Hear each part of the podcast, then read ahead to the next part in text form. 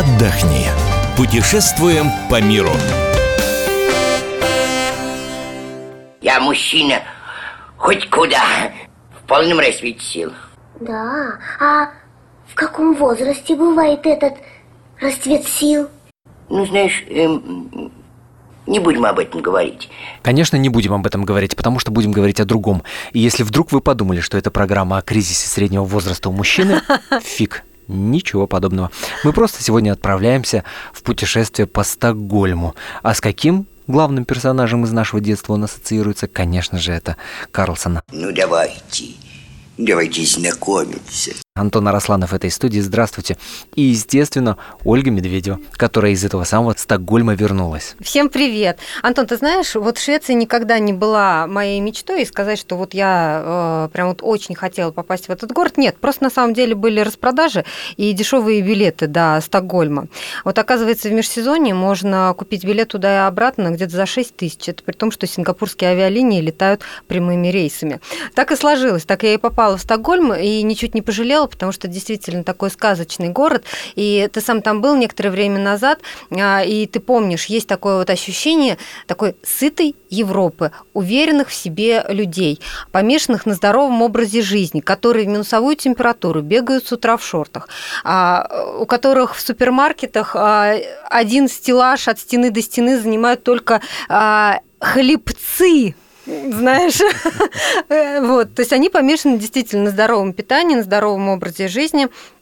Ну, а в целом, да, это столица, поэтому как бы, ну вот, есть ощущение того, что люди а, при работе, а, улицы чистые, а, причем не только в центре города, но и на окраинах. Так где же в этой столице поселиться? Где поселиться?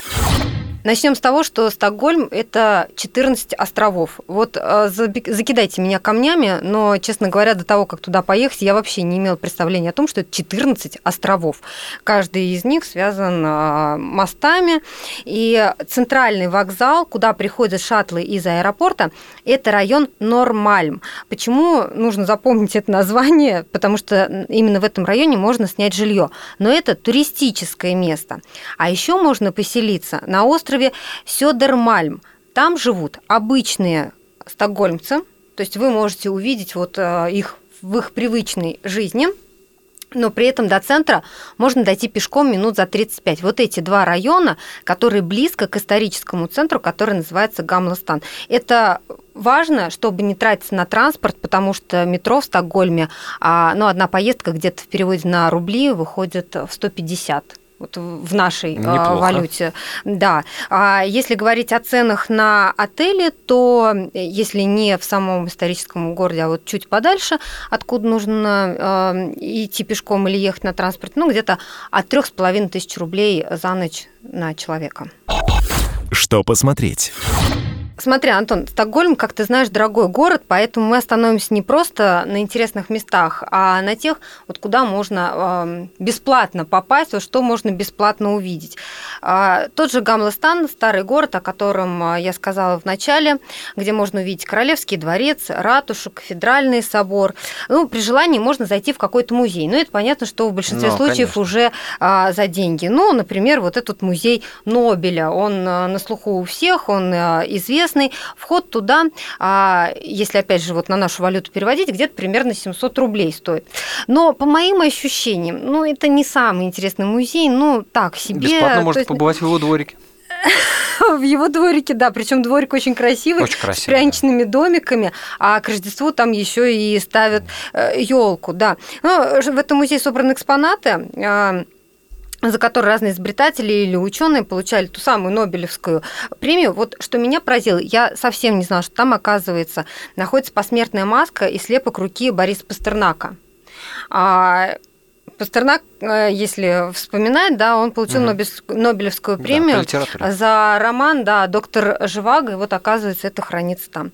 Второе, что можно посмотреть бесплатно, это тоже к вопросу о музеях, но уже, так сказать, фри, Э, Это, значит, музей средневекового Стокгольма. Он находится под мостом у Королевского дворца.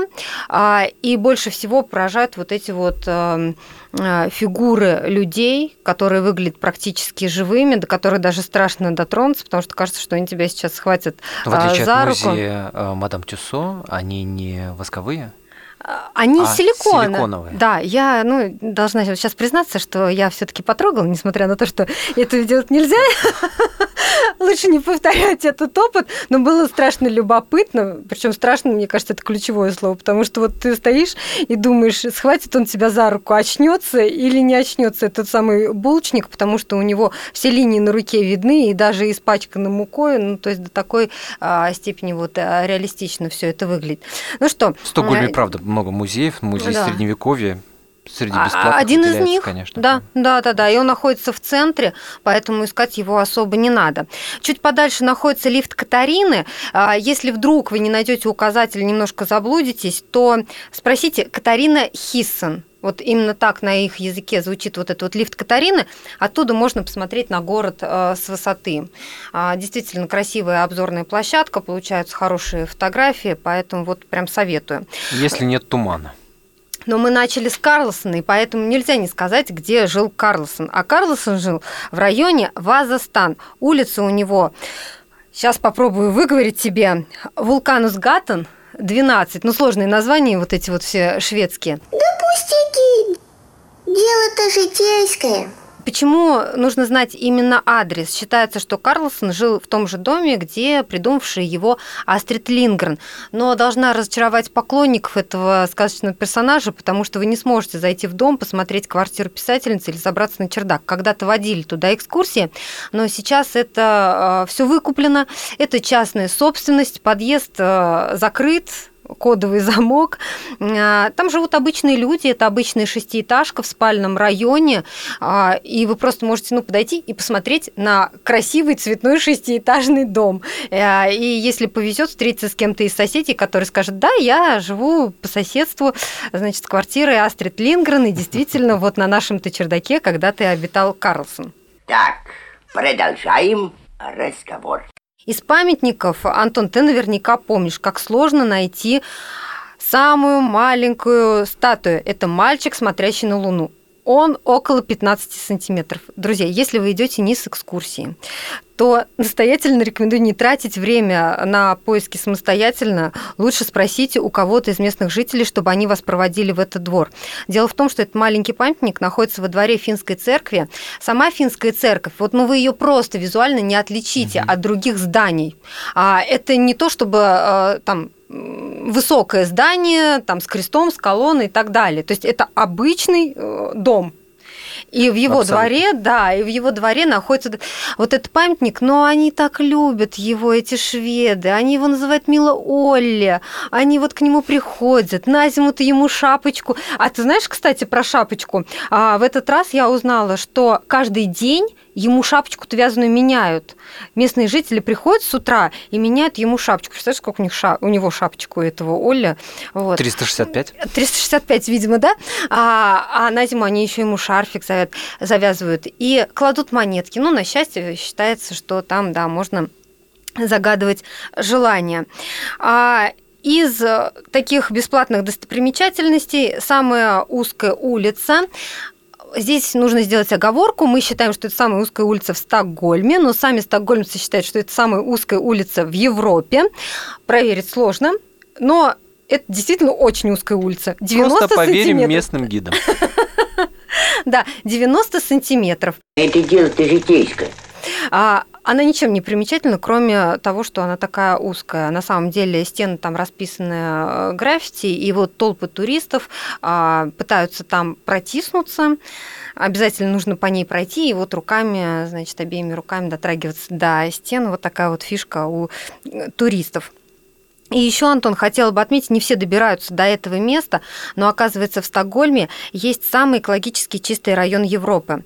Он называется Хаммербю Хёстад. Вот 90% мусора здесь перерабатывается в энергию, которая поступает в дома. Мне кажется, это такой вот любопытный факт, и есть смысл туда доехать, просто посмотреть на такой вот экологически чистый район. Только что вы прослушали экспресс-путеводитель от Ольги Медведевой. Я могла бы больше рассказать. Ты же понимаешь. Ну куда же она убежала? Э, Я так не играю. Город действительно очень, очень классный, есть смысл на выходные съездить, я уверен, вам очень понравится. Спасибо большое, Оль, тебе за разговор. Спасибо.